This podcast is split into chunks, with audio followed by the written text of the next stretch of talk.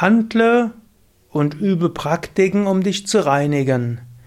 Durch Selbstbefragung erreichst du die Selbstverwirklichung. Kommentar zum elften Vers des Vivekachudamani von Shankaracharya. Chittasya Shuddhaye Karma Natu Vastu Palabdhaye Vastu Siddhir Vicharena Na Kinchit Karma Kotibihi Handlungen helfen, um den Geist zu reinigen, führen aber nicht zur Erkenntnis der Wahrheit. Die Wahrheit erschließt sich durch kritische Selbstbefragung, Vichara, und nicht im geringsten durch Millionen von Handlungen. Om Namah Shivaya und herzlich willkommen zu einem Vortrag im Rahmen der Vortragsreihe zum Vivekachudamani eine Videoreihe wie auch ein Teil der täglichen Inspirationen. Veröffentlicht unter anderem im Vivekachudamani Blog von www.yoga-vidya.de. Mein Name Sukadev Bretz. Ab und zu mal sage ich das, obgleich bei den meisten Versen ich einfach nur den Vers kommentiere. Dieser Vers ist einer der entscheidenden Verse vom Shankara.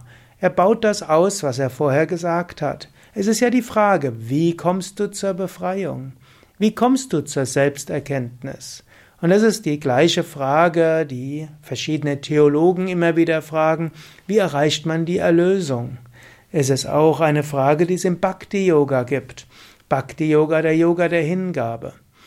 Im ganzheitlichen Yoga würden wir sagen, es gibt verschiedene Methoden zur Befreiung zu kommen. Das eine ist bedingungslose Gottesliebe, Bhakti. Mit bedingungsloser Gottesliebe, Bhakti, erfährst du Gott direkt. Gottes Gnade für dich zur Verwirklichung, aber Gott ist nicht parteiisch, Gott schenkt dir die Gnade immer. Und indem du dich bemühst, Praktiken zu machen, die deine Hingabe fördern, erreichst du die Gottverwirklichung. In diesem Sinne, im Bhakti-Yoga gibt es ja Praktiken wie Gebet, Erinnern an Gott, Staunen über die Großartigkeit von Gottes Schöpfung, Mantra singen, singen spiritueller Lieder, Rituale wie Arati oder Puja Homa. Wozu machen wir diese? Nicht, weil Gott es braucht, nicht um Gott uns gewogen zu stimmen, sondern diese helfen, unser Herz zu öffnen, Liebe zu erfahren. Zweite Möglichkeit zur Befreiung zu kommen ist Raja Yoga. Und Raja Yoga sagt, bringe dein Geist zur Ruhe, ist der Geist zur Ruhe gestellt und du hast volle Achtsamkeit, dann erfährst du deine wahre Natur.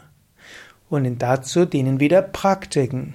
Aber du meditierst nicht, weil du durch die Meditation einen Verdienst erlangst und du führst kein ethisches Leben nur um gutes Karma zu erzeugen, sondern Du machst all das, um dann den Geist zur Ruhe zu bringen.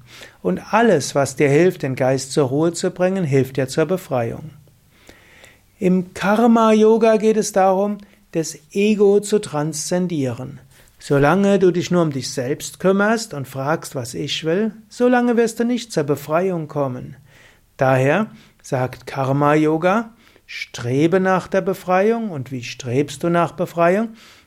Du strebst nach der Befreiung, indem du anderen hilfst und dienst.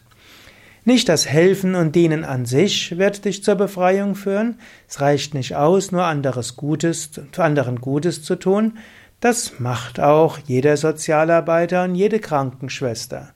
Und das macht auch jeder Arzt, Psychotherapeut, Psychologe, jeder Lehrer. Und es ist wichtig, dass es solche Menschen gibt. Nur zur Befreiung kommst du nicht allein, indem du etwas für andere tust. Es ist die Einstellung.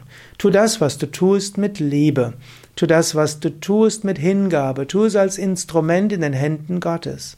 Mache es so weit, dass du durch uneigennütziges Dienen dich eins fühlst mit den Menschen, denen du dienst, ja mit der ganzen Schöpfung. Auch im Kundalini-Yoga gibt es ein Konzept. Wie kommst du zur Befreiung? Du kommst zur Befreiung, indem die Kundalini erwacht ist. Wenn die Kundalini erwacht ist, dann führe sie nach oben zu den höheren Chakras. Ist die Kundalini im Sahasrara Chakra, dann erreichst du die Gottverwirklichung. Auch hier sind Praktiken wieder hilfreich. Aber auch hier gilt wiederum, mechanisches Ausführen der Praktiken allein reicht nicht aus. Du musst sie mit Intensität üben, mit Herzen, mit Konzentration. Und so gilt es auch im Vivekachudamani, im Jnana Yoga. Jnana Yoga führt auch zur Befreiung. Wie führt Jnana Yoga zur Befreiung? Indem du dich fragst, wer bin ich? Indem du fragst, was ist wirklich? Indem du fragst, was ist dauerhaft? Indem du fragst, was ist das höchste Glück?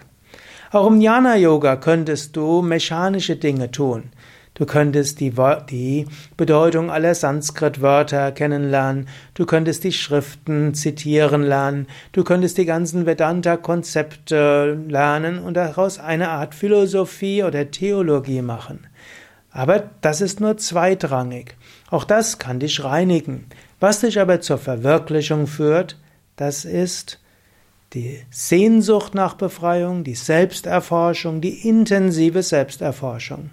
Natürlich, Shankara spricht hier über Vivekachudamani, über Jnana Yoga und so lobt er Jnana Yoga über alles. Und er sagt hier, alles andere reinigt nur, ist Vorbereitung.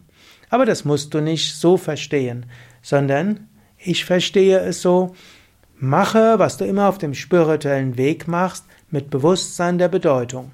Mach es nicht mechanisch, mach es nicht nur halbherzig, sei dir bewusst, Warum machst du es und wie kannst du es dann so machen, dass es dich zur Befreiung führt? So, wenn du meditierst, meditiere mit Intensität. Wenn du Mantra singst, ein Gebet sprichst, sprich es mit Intensität von ganzem Herzen.